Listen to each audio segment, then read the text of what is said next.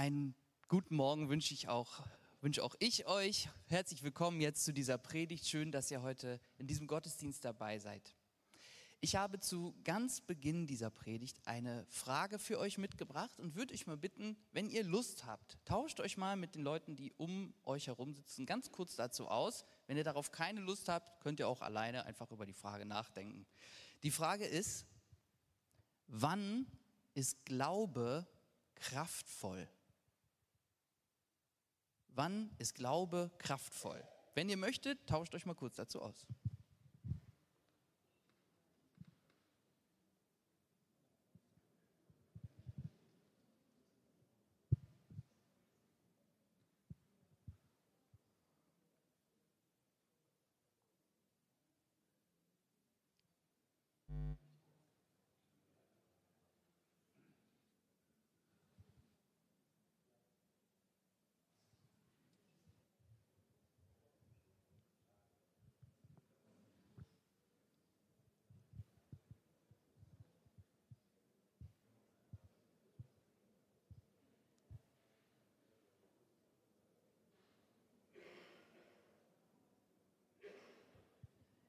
Ja, wann ist Glaube kraftvoll? Interessante Frage. Ich weiß nicht, ob ihr direkt zu einem Ergebnis gekommen seid, ob ihr ein bisschen rätseln, gerätselt habt. Ja, woran erkennt man eigentlich einen kraftvollen Glauben? Woran erkennt man den? Was ist die Kraft unseres Glaubens? Wenn der Glaube keine Kraft hätte, dann würden wir nicht glauben. Und gleichzeitig sieht man, dass so viele Kirchen und Gemeinden anscheinend gerade auch an Kraft verlieren. Der christliche Glaube in unserem Land, das sieht manchmal schon so aus, dass er eher Kraft verloren geht. Wie kraftvoll fühlt sich eigentlich dein Glaube gerade an? Fühlt sich der kraftvoll an oder eher nicht so? Jesus sagt, der Glaube kann Berge versetzen. Ist das gerade unsere Realität? Vielleicht ja, vielleicht nein. Ihr Lieben, ich bin froh, dass ihr heute hier seid zu dieser vierten Predigt zum Kolosserbrief. Wir befinden uns in einer Predigtreihe zum Kolosserbrief, ein Brief im Neuen Testament und heute ist die vierte Predigt dazu. Und wir gehen so die zentralen Themen dieses Briefes ein bisschen durch und wir fragen uns, wie kann dieser Brief eigentlich heute noch zu uns sprechen, obwohl der schon so mega alt ist. Und heute habe ich euch wieder ein Thema mitgebracht. Ich finde es sehr spannend, aber es ist auch ein bisschen schwierig. Und zwar geht es um den Grund, warum dieser Brief überhaupt geschrieben wurde. Warum wurde dieser Brief überhaupt geschrieben? Das war nicht nur so ein freundschaftlicher Gruß, wo man bei der Gelegenheit mal einfach ein bisschen über den Glauben ins Plaudern gekommen ist und gesagt hat, worum es ja nochmal geht bei dem, was wir alle für richtig halten. Nee, es gab einen handfesten Grund, warum dieser Brief geschrieben wurde. Und warum in diesem Brief so eine Theologie entfaltet wird. Und warum das so, der ist ja relativ kurz, aber warum trotzdem so ausführlich da ähm, über bestimmte Dinge gesprochen wird. Der Grund dafür war Irrlehren. Irrlehren. Schon mal gehört? Was sind Irrlehren? Naja, es gab damals in den christlichen Gemeinden, die alle noch relativ frisch und jung gegründet waren, immer wieder das Problem, dass diese Botschaft von Jesus, an die die Leute geglaubt haben, von anderen Einflüssen verzerrt wurde. Entweder durch andere Glaubensrichtungen oder durch die Kultur, in der die Gemeinden gelebt haben. Es gab damals ja noch kein neues Testament, wo man mal eben nachgucken konnte, wie das nochmal mit Jesus war. Die Menschen kannten die Geschichten von Jesus durch mündliche Überlieferung, manche sicherlich auch durch schriftliche. Die Leute ähm, war, es gab teilweise noch Augenzeugen, die Jesus mitbekommen haben, die lebten unter den Leuten, aber das wurden auch immer weniger. Und die Evangelien, Matthäus, Markus, Lukas, Johannes, wo wir äh, unsere Jesusgeschichten ja sehr gebündelt nachlesen können, die, wurden, die waren zur Zeit dieses Kolosserbriefs noch gar nicht geschrieben. beziehungsweise waren gerade dabei, geschrieben zu werden. Damals gab es auch kein Internet, wo man mal eben nachgucken konnte. Es gab kein Telefon, wo man mal eben in Jerusalem anrufen konnte und fragen konnte, Petrus, wie war das doch mal mit Jesus? Wie sollen wir hier glauben? Und da musste man also ein bisschen gucken, wie man mit so Städten, die so weit auseinander lagen, äh, wie man das hinbekommt, dass in den Gemeinden diese Botschaft von Jesus nicht verfremdet wurde. Denn diese Gemeinden, die lebten ja nicht im luftleeren Raum. Das war nicht neutral, wo die gelebt haben, sondern die haben in den Kulturen der Antike gelebt. Und diese Kulturen nahmen genauso wie die heutige Kultur Einfluss auf uns nimmt als Christen, natürlich auch Einfluss auf die Leute damals. Und in Kolosse, die Stadt hieß ja so, Kolosse, der Kolosserbrief, waren das vor allem esoterische Strömungen. Esoterische Strömungen. Also es gibt in den unterschiedlichsten Briefen im Neuen Testament unterschiedliche Irrlehren, die da beschrieben werden. Dort waren es besonders esoterische Strömungen. Und die hat man daran erkannt, dass die besonders strenge Moralvorschriften gefordert haben. Also besonders streng. Manchmal denkt man ja so ein bisschen an Hippies und so, Freiheit, Esoterik. Nee, damals war es streng. Es wurde, da waren Leute, die haben gefordert, dass sich auch Nichtjuden in der Gemeinde, die bestand ja aus Juden und Nichtjuden, dass auch die Nichtjuden sich beschneiden lassen müssen. Dass bestimmte Speisen nicht eingenommen werden dürfen, weil sie unrein sind oder, sage ich gleich noch was zu, auch aus anderen Gründen, sexuelle Enthaltsamkeit wurde gefordert. Und neben diesem Moralismus gab es eben auch so eine, die besonders esoterischen äh, Einflüsse, dass die Elemente der Welt, Feuer, Wasser, Erde, Luft ähm, und der Äther für die Nerds, äh, als Grundkräfte der Welt wahrgenommen und besonders beobachtet wurden, um den Verlauf der Welt ja, vorhersagen und einordnen zu können. Genauso wurde der Mondkalender beobachtet. Ähm, und es wird, wurde versucht, danach zu leben und die eigenen Speiserituale äh, ähm, und so weiter zum Beispiel an diesen Kalender anzupassen. Und es gab Menschen, die forderten, Engel anzubeten statt Gott. Also es war einiges los da in Kolosse ähm, und diese Ideen und Einflüsse von außen, die brachten diese Gemeinde in Gefahr. Warum eigentlich? Warum bringt das eigentlich die Gemeinde in Gefahr? Was ist denn das Schlimme daran? Ich habe euch mal ein Bild mitgebracht von einem Fluss. Ich versuche es mal so zu formulieren. Gottes Botschaft soll in die Welt fließen und sie zum Blühen bringen. Wie ein starker, kraftvoller Fluss, der das ganze Land bewässert. Der Fluss fließt durchs Land und um ihn herum wächst und gedeiht es. Und die Botschaft Jesu, das hatten wir in der allerersten Predigt zu dem Brief, die Botschaft Jesu ist, du bist angenommen. Die Grundbotschaft des christlichen Glaubens. Und diese Botschaft soll kraftvoll und wirksam durch die Welt fließen und sie zum Aufblühen bringen. Die Welt soll aufblühen in dieser Botschaft. Wir haben es gerade gehört in diesem beeindruckenden Bibeltext aus der Offenbarung, dass vom Thron Gottes in dieser neuen Wirklichkeit Gottes das Wasser in die Welt fließt, der Fluss in die Welt fließt und daran wachsen die Bäume des Lebens und die Blätter heilen die Völker, die Menschen, die blühen auf an diesem Wasser des Lebens. Und ihr Lehren nebenbei, das Wort ist heutzutage nicht mehr so eingängig und nicht mehr so gut. Vielleicht reden wir jetzt besser von Irrwegen. Diese Irrwege, das sind Nebenzweige von diesem Fluss. Also der Fluss fließt dann nicht nur gerade, sondern es wird auch Wasser abgezweigt. Sie ziehen Wasser von dem Fluss ab. Aber diese Nebenarme, die führen zu nichts. Diese Nebenarme, diese Irrwege, die führen zu nichts. Das Wasser, das versickert in der Erde, weil es vielleicht eine Wüste ist oder das Erdreich zu trocken ist, da kann auch nichts wachsen, keine Nährstoffe. Oder das Wasser kann gar nicht weiterfließen und es bleibt stehen, es, es äh, kippt um, es stirbt ab und vergiftet eher die Umgebung oder den Fluss selbst. Ich glaube, so kann man das verstehen mit den Irrlehren, mit den Irrwegen. Das Wasser wird aus dem Fluss abgezogen. Es fehlt was an der Kraft. Aber dieses Wasser führt zu gar nichts. Deswegen ist es auch nicht so gut.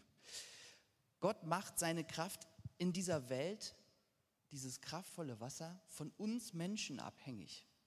Das ist etwas Besonderes am christlichen Glauben. Gott macht sie von uns Menschen abhängig. Durch uns fließt dieses Wasser des Lebens in die Welt. Und das bedeutet auch, dass wir etwas daraus machen können, was wie diese Nebenarme ist, wo der Glaube an Kraft verliert und wo er abstirbt. Wie kann dieser Brief an die Kolosser heute zu uns sprechen? Sind wir auch von Esoterik betroffen? Beten von euch Engel, Leute, Engel an? Ich, ich weiß nicht. Ich glaube nicht so sehr. Ich glaube, das sind gar nicht so sehr unsere Themen. Aber es gibt auch heute, in der heutigen christlichen Welt, Irrwege und Nebenflüsse, die sehr problematisch sind. Problematische Tendenzen innerhalb des Christentums, die nichts zum Blühen bringen, sondern die versickern oder absterben. Und in dieser Predigt heute möchte ich mal die Gelegenheit nutzen, dieses Thema vom Kolosserbrief auf uns zu beziehen und mal sehr, zwei sehr große, aus meiner Sicht problematische Strömungen ähm, im heutigen westlichen christlichen Glauben anschauen. Also es ist eher eine Themenpredigt als eine Textpredigt, auch wenn gleich noch der Bibeltext kommt. Und das habe ich mir jetzt nicht selber ausgedacht, sondern ich lehne das an an einen evangelikalen Pastor aus Amerika, der heißt Timothy Keller. Der hat dazu was erarbeitet und ähm, hat das ausformuliert und das kann man im Internet nachlesen. Wenn euch das weiter interessiert, sprecht mich gerne an, kann ich es euch zuschicken. Zwei große Irrwege. Was ist der erste? Der erste Irrweg ist christlicher Fundamentalismus. Christlicher Fundamentalismus ist ein Irrweg, eine Tendenz, die in unseren Gemeinden, im Christentum da sind und die ein Problem sind, weil das führt zu nichts. Und ich habe jetzt mal so Merkmale, die Timothy Keller da ausgearbeitet hat, euch mitgebracht. Die könnt ihr jetzt vorne sehen, damit ihr hoffentlich gut mitkommen könnt, woran man das erkennt. Also was macht christlichen Fundamentalismus aus? Das erste ist Moralismus statt Gnade. Im christlichen Fundamentalismus geht es oft um Moral. Mach das so und so. Es gibt strenge Regeln. So ähnlich wie in Kolosser. Halte die Speisegebote ein. Mach dies, mach das. Ein Christ muss so leben. Wenn du das nicht machst, bist du nicht dabei. Dadurch entstehen schnell sektiererische Tendenzen. Stattdessen sollte das Christentum von Gnade bestimmt sein. Die Grundkraft des Christentums ist Gnade. Du bist angenommen. Es geht darum, zuzuhören, zu verstehen. Wenn Menschen Dinge anders machen, als wir sie machen und vielleicht auch, als wir sie für richtig halten. Zuhören, verstehen wollen, ins Gespräch kommen und die Hoffnung auch haben, dass sich Schlechtes verändern kann. Das Zweite ist, Individualismus statt Kulturtransformation. Im christlichen Fundamentalismus gucken, guckt man nur auf sich selbst und nur auf einzelne Leute. Hauptsache, Seelen werden gerettet. Hauptsache, ich bin gerettet. Der Club der Bekehrten, sagt man manchmal auch. Und stattdessen geht es im Christentum vielmehr darum, die Kultur, in der wir leben, zu transformieren, das Wasser des Glaubens, das lebendige Wasser Jesu fließen zu lassen, durch uns, aber auch in uns hinein. Und ihr werdet es merken, bei der Moral, beim Individualismus und bei allen Punkten, die jetzt auch noch kommen, da ist natürlich auch eine kleine Wahrheit drin. Natürlich geht es im Christentum an manchen Stellen auch um Moral. Und es geht natürlich auch um jeden einzelnen Menschen. Aber es ist nicht das übergeordnete Thema. Das Christentum ist wie das Judentum, da gab es ja auch das Volk Gottes, keine individuelle Religion, jedenfalls nicht durchgängig. Es geht beim christlichen Glauben um eine systemische Heilung, also um eine Heilung von Kultur. Das dritte, Dualismus statt Vision für das ganze Leben. Dualismus bedeutet, man teilt die Welt ein in gut und schlecht, in christlich und nicht christlich, schwarz und weiß. Stattdessen bietet das Christentum eine Vision für das ganze Leben an. Es gibt keine christlichen und nicht christlichen Bereiche, sondern es gibt diese Welt, unser Leben darin und es ist alles in Gott. Paulus sagt, in ihm leben und streben, äh, leben und weben und sind wir in der Apostelgeschichte. Alles ist in Gott. Dieses Leben ist eins und wir sind Teil dieser Welt, um sie zum Blühen zu bringen. Das vierte ist Misstrauen gegenüber Gelehrten statt Bildung. Misstrauen gegenüber Gelehrten. Ich, als ich angefangen habe, Theologie zu studieren, habe ich einige Leute getroffen. So, ich habe zum Beispiel mal jemanden getroffen, der mir gesagt ich habe auch vor einem Semester angefangen, Theologie zu studieren und ich kann schon gar nicht mehr glauben. Also das Theologiestudium, das ist ganz gefährlich. Da muss man aufpassen, da wird der Glaube kaputt gemacht. Ähm, Theologiestudium als Mörder des Glaubens. Oder hör nicht auf die Evolutionsbiologen. Die erzählen dir alle nur komische Theorien über den Anfang der Welt. Wir wissen ja, dass das alles anders war. Nein, das Christentum steht für Bildung. Es steht für Bildung. Wissenschaft muss den Glauben auch formen dürfen. Wir reden gleich noch mal kurz über Wissenschaft, wenn es um den zweiten Irrweg geht. Da, kommt, da wird das noch so ein bisschen kompletter. Ähm, dann wird man hören, Wissenschaft ist auch nicht alles, aber Wissenschaft muss den Glauben auch formen dürfen. Das ist ganz normal, dass wir Dinge glauben, die sich später irgendwann als anders herausstellen, als wir das gedacht haben. Das ist ganz normal. Und wir brauchen die Wissenschaft, um zum Beispiel die Bibel zu verstehen. Wir können ganz viele Themen aus der Bibel heute nicht mehr eins zu eins ins Heute übersetzen weil es einen 2000 Jahre alten kulturellen Wandel gab. Und das muss man ernst nehmen. Und wenn man Gottes Wort, die Bibel, ernst nehmen möchte, muss man das auch wahrnehmen. Und dafür braucht man eine gewisse Bildung, Wissenschaft, um daran zu gehen.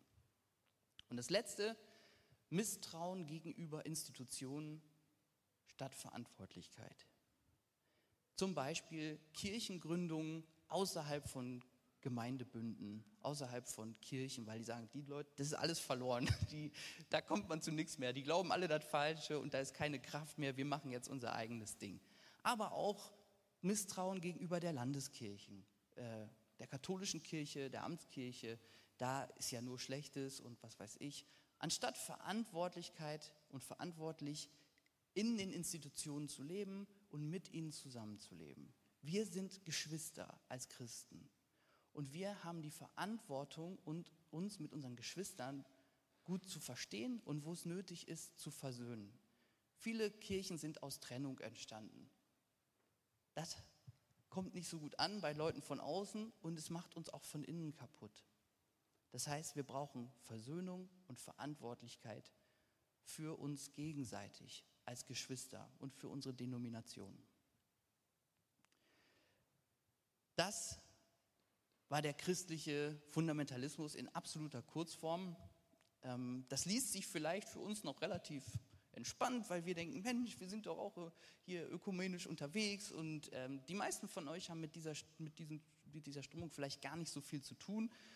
Und das liegt vielleicht auch ein bisschen an unserer Geschichte als Gemeinde und an unserem Profil.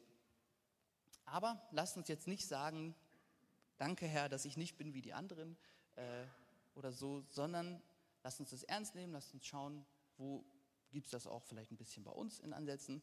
Und haltet euch fest, es geht ja noch weiter. Es gibt ja noch einen zweiten Irrweg. Und das ist der Gegenpol zum Fundamentalismus. Der Gegenpol dazu, Irrweg Nummer zwei, ist die Identifikation mit säkularen Kulturströmungen. Ich habe heute Wörter dabei, ich weiß, das ist ein bisschen, holla die Waldfee. Ich habe das schon versucht, aus diesen Artikeln einfacher zu schreiben, aber mir ist an der Stelle nichts Besseres eingefallen. Also, Identifikation mit säkularen Kulturströmungen. Das heißt, wir identifizieren uns mit Strömungen in unserer Welt, ja, Denkströmungen, aber auch Lebenseinflüssen, ähm, die säkular sind, also die gar nichts mehr mit dem Glauben zu tun haben und gar nichts mit Gott. Und das Schwierige dabei ist, und das ist wirklich super schwierig, finde ich, dass diese Strömungen oft christliche Wurzeln haben. Das heißt, vieles von dem, was jetzt kommt, hat auch damit zu tun, dass wir in einer postchristlichen Gesellschaft leben und dass das Christentum in unserem Land immer eine große Rolle gespielt hat. Und das sind Gratwanderungen.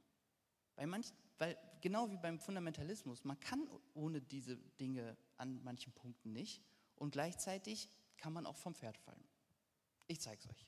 Punkt 1. Glaube an die Wissenschaft statt unterschiedliche Zugänge zur Wirklichkeit.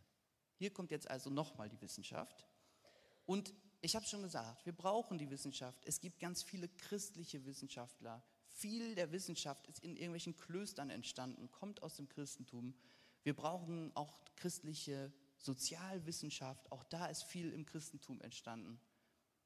Aber es gibt eine problematische Tendenz, diese Welt nur noch in Atomen zu betrachten und nur noch in Materie und alles, was in irgendeiner Form geistig oder geistlich ist, dient eigentlich nur dem Überleben der Menschheit, der Materie, den Atomen, einfach nur irgendwelchen sachlichen Gesetzmäßigkeiten. Stattdessen müssen wir in unserer Welt eine Sichtweise haben, dass wir unterschiedliche Zugänge zu derselben Wirklichkeit haben. Es ist ungefähr so wie ähm, ein Unternehmen, was Kundensupport anbietet. Also, wenn mein Fernseher kaputt ist, habe ich folgende Möglichkeiten. Ich kann anrufen, ich kann eine E-Mail schreiben, ich kann in einen Chat mit einem Menschen gehen, Mittlerweile kann man auch mit dem Chat in den Chat mit einem Computer gehen oder in die FAQs gucken, ob mein Problem vielleicht einfach schon aufgelistet wird. Es ist alles dieselbe Wirklichkeit. Mein Fernseher ist kaputt und ich möchte ihn reparieren oder reparieren lassen. Aber ich habe fünf Zugänge, um dahin zu kommen. Und genauso ist es mit den Sichtweisen in unserer Welt. Es gibt die wissenschaftliche Sichtweise, wir brauchen sie. Es gibt aber auch eine geistliche Sichtweise und eine sozialwissenschaftliche Sichtweise. Und wir brauchen das. Sozialwissenschaftlich habe ich gesagt, ne? ich meinte sozial. Okay, zweiter Punkt. Den eigenen Glauben als Option sehen, statt überzeugend, überzeugendes Vertreten der eigenen Position. Auch hier wieder eine Tendenz, die problematisch ist, aber ohne die wir auch nicht so richtig können. Religionsfreiheit ist ein christlicher Wert. Es ist eines der Baptist Principles, der Prinzipien der Baptisten, dass wir einstehen dafür, dass jeder Mensch glauben darf, was er oder sie möchte. Gleichzeitig müssen wir irgendwie unsere eigene Position scharf vertreten können. Es ist eine Gratwanderung. Es geht darum, selber zu wissen, was ich glaube, warum ich das glaube und das auch überzeugend vertreten zu können, ein Profil zu haben und gleichzeitig eine hohe Wertschätzung für, die, für alle anderen zu haben, die das anders sehen. Und nicht übergriffig zu sein. Seid ihr noch da? Könnt ihr noch? Ich weiß, heute ist ein bisschen kompliziert, äh, aber man muss auch mal über sowas reden. Das Dritte, gesunder Menschenverstand als Grundlage aller Ethik. Statt Evangelium, du bist angenommen als Grundlage. Also die Grundlage der Ethik. Zum Beispiel wieder eine christliche Position, auf die sich heute alle mit gesundem Menschenverstand eigentlich einigen können, ist die Menschenwürde. Die Würde des Menschen ist unantastbar. Trotzdem braucht unser Bundeskanzler Gott in seiner äh, Vereidigung nicht mehr, obwohl diese, dieser Wert christlich, äh, christliche Wurzeln hat. Das heißt, es gibt so eine Strömung in unserer Gesellschaft, die sagt, ähm, wenn du wenn, wenn wir mal alle vernünftig sind und nachdenken, können wir uns doch mit unserem gesunden Menschenverstand darauf einigen, dass das und das und das richtig ist. Die Wirklichkeit zeigt aber, das ist so nicht. Unsere Gesellschaft zersplittert sich. Dieser Punkt kommt auch aus, also ich habe ja gesagt, dass das ein amerikanischer Pastor ist, der das verfasst hat.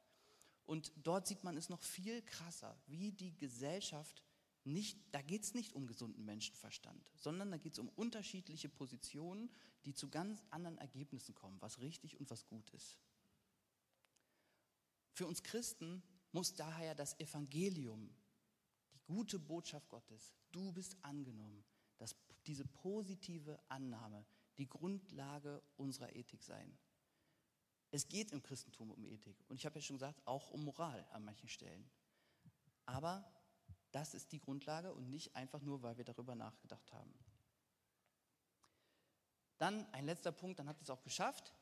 Identität aus Werken, beziehungsweise aus guten Werken, statt Identität in Christus. Jetzt hört sich das schon richtig reformatorisch an. Man denkt an Luther. So, das Problem ist auch hier wieder, es gibt keinen Glauben, keinen christlichen Glauben ohne Engagement für diese Welt. Gott ist für das Leben der Welt und wir sind es mit ihm.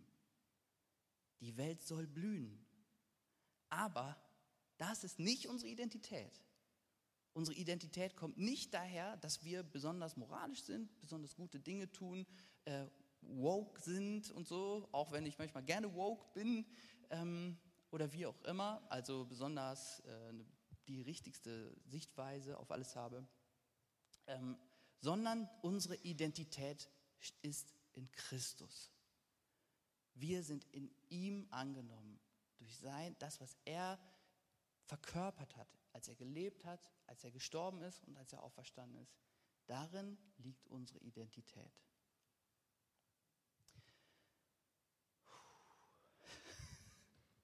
Das war jetzt mal ein kleiner leider auch ein bisschen verkürzter Überblick an manchen Stellen über zwei Irrwege, zwei große Strömungen, die es gibt. Und Tim Keller, der, der das geschrieben hat, ist davon überzeugt, kraftvoller Glaube, kraftvoller Glaube braucht ein klares Profil und eine klare Abgrenzung vom christlichen Fundamentalismus und von dieser von diesen säkularen Kulturströmungen. Ein kraftvoller Glaube bewegt sich nicht in diesen beiden Nebenarmen, sondern irgendwo dazwischen. Und gerade angesichts des Klimawandels, des Krieges, der Krisen, die wir gerade alle erleben, ist das besonders wichtig. Denn die Stadt Kolosse wurde, bevor der Brief geschrieben wurde, wahrscheinlich, man ist sich da, man kann es mit einer gewissen Sicherheit sagen, von einem Erdbeben zerstört worden. Laodicea, die Stadt daneben, auch. Man weiß von Laodicea, die wurde mit der Hand wieder aufgebaut. Und wahrscheinlich Kolosse auch. Und die Leute sind also durch eine tiefe Krise gegangen. Die waren total erschüttert in dem, was sie jeden Tag erlebt haben, mussten ihr Leben neu aufbauen. Und ich glaube, dass gerade in solchen Zeiten die Gefahr groß ist, die Wertschätzung für andere Richtungen, zum Beispiel Denkrichtungen zum Beispiel zu verlieren und sich auch umzugucken, so Jesus, ist das wirklich alles? Brauche ich vielleicht noch mehr? Deswegen ist es, glaube ich, ziemlich gut, sich damit zu beschäftigen, gerade in diesen Zeiten, in denen wir leben. Jetzt haben wir viel darüber gehört, was es denn alles nicht ist. Aber was ist es denn jetzt? Worum geht es denn jetzt? Was ist denn das für ein Glaube? Und dafür möchte ich euch jetzt nochmal den Predigtext vom letzten Sonntag vorlesen, weil der so gut zu dem Thema passt. Aus Kolosser 2. Entspannt euch kurz und hört einmal kurz zu. Ihr habt der Botschaft, die ich euch verkündet, die euch verkündet wurde, Entschuldigung, Glauben geschenkt. Ihr habt der Botschaft, die euch verkündet wurde, Glauben geschenkt und habt euch Jesus Christus als dem Herrn unterstellt. Darum richtet nun euer ganzes Verhalten an ihm aus. Seid in ihm verwurzelt. Baut euer Leben auf ihm auf. Bleibt im Glauben fest und lasst euch von nicht, nicht von dem abbringen, was euch gelehrt worden ist. Für das, was Gott euch geschenkt hat, könnt ihr ihm nicht genug danken. Nehmt euch vor denen in Acht, die ihr euch mit einer leeren, trügerischen Philosophie einfangen wollen, mit Anschauungen rein menschlichen Ursprungs, bei denen sich alles um die Prinzipien dreht, die in dieser Welt herrschen und nicht um Christus. Dabei ist es doch Christus, in dem die ganze Fülle von Gottes Wesen in leiblicher Gestalt wohnt.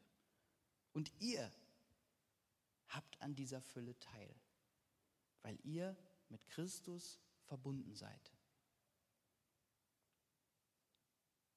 Was ist kraftvoller Glaube?